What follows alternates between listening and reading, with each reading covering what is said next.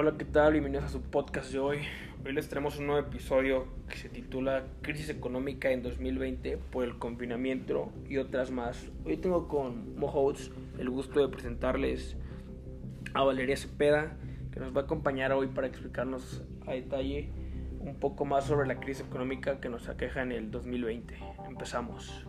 Hola, mucho gusto. Yo soy Valeria y estoy muy contenta de estar aquí y pues comencemos. El panorama económico para el segundo semestre del año en México es negativo. Las previsiones del crecimiento se han revisado a la baja en más de dos ocasiones en la primera mitad del año, anticipando una severa caída en 2020, que va desde una contratación desde el PIB del menos 5% hasta el 10% y la pérdida de más de un millón de empleos. Existe la esperanza de que el país presente una moderada recuperación en 2021. Eso también viendo del modo que la crisis de salud que nos genera hoy por la propagación del COVID-19 estalló en una crisis económica alrededor del mundo, tan severa como la Gran Depresión. A consecuencia del cierre de fronteras y actividades en los diferentes sectores productivos derivado de las elevadas tasas de desempleo en Estados Unidos, que registraba una tasa de desocupación del 3.5% en el 2019, puede alcanzar hasta un 15.8% hoy en 2020 y en Europa se prevé que la alza esté hasta el 9.5%. También la estrategia de confinamiento en México también ha provocado el despido de miles de personas, de acuerdo con las cifras del, del Instituto Mexicano del Seguro Social, el IMSS. Y tan solo en abril se perdieron 555 empleos formales y seguramente en mayo y los meses que restan otro número relevante de plazas de pérdidas. La realidad de esta pandemia no es, la, no es que sea la responsable de la recesión en México. Desde el 2018 ya se advertía una desaceleración económica global en 2019, consecuencia de la política arancelaria de Estados Unidos hacia el resto del mundo.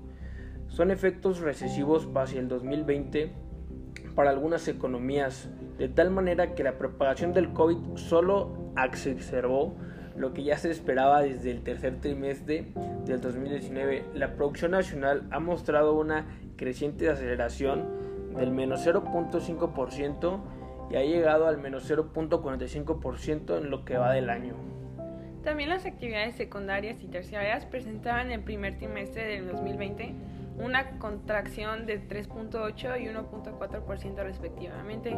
La actividad industrial registró en marzo un crecimiento negativo del 5% anual, el mayor es en más de una década, acumulando los 13 meses consecutivos a la baja con una frecuente desaceleración en la actividad manufacturera y la construcción, que tiene una gran capacidad para generar empleo.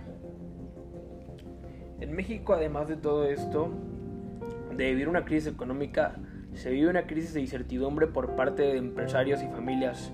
El tipo de cambio se ha depreciado en lo que va el año un 27% en el índice del IPC de la Bolsa Mexicana de Valores. Acumula pérdidas del 18% en la tasa de intereses del bono del M10. Se ha mantenido estable entre 6.80 y 6.30%. En tanto, la tendencia de valores gubernamentales en manos de extranjeros se ubicó al inicio de mayo en 1.90 millones de pesos, su nivel más bajo desde junio del 2016. Sin una política contracíclica es difícil controlar la recesión económica del 2020. En el presente, el país cuenta con el apoyo de la banca central y una política monetaria laxa que se ha recordado la tasa objetivo en 175 puntos base hasta un nivel de 5.50%, tratando de mantener la liquidez del mercado financiero y la demanda de crédito. Eh, no obstante, faltan ajustes en la política y un mayor gasto público que estimule el sector público y productivo y se genere empleo indispensable para elaborar el consumo de bienes y servicios. Pero bueno, esto sin contar que se acercan las, las elecciones presidenciales, que el candidato demócrata Joe Biden.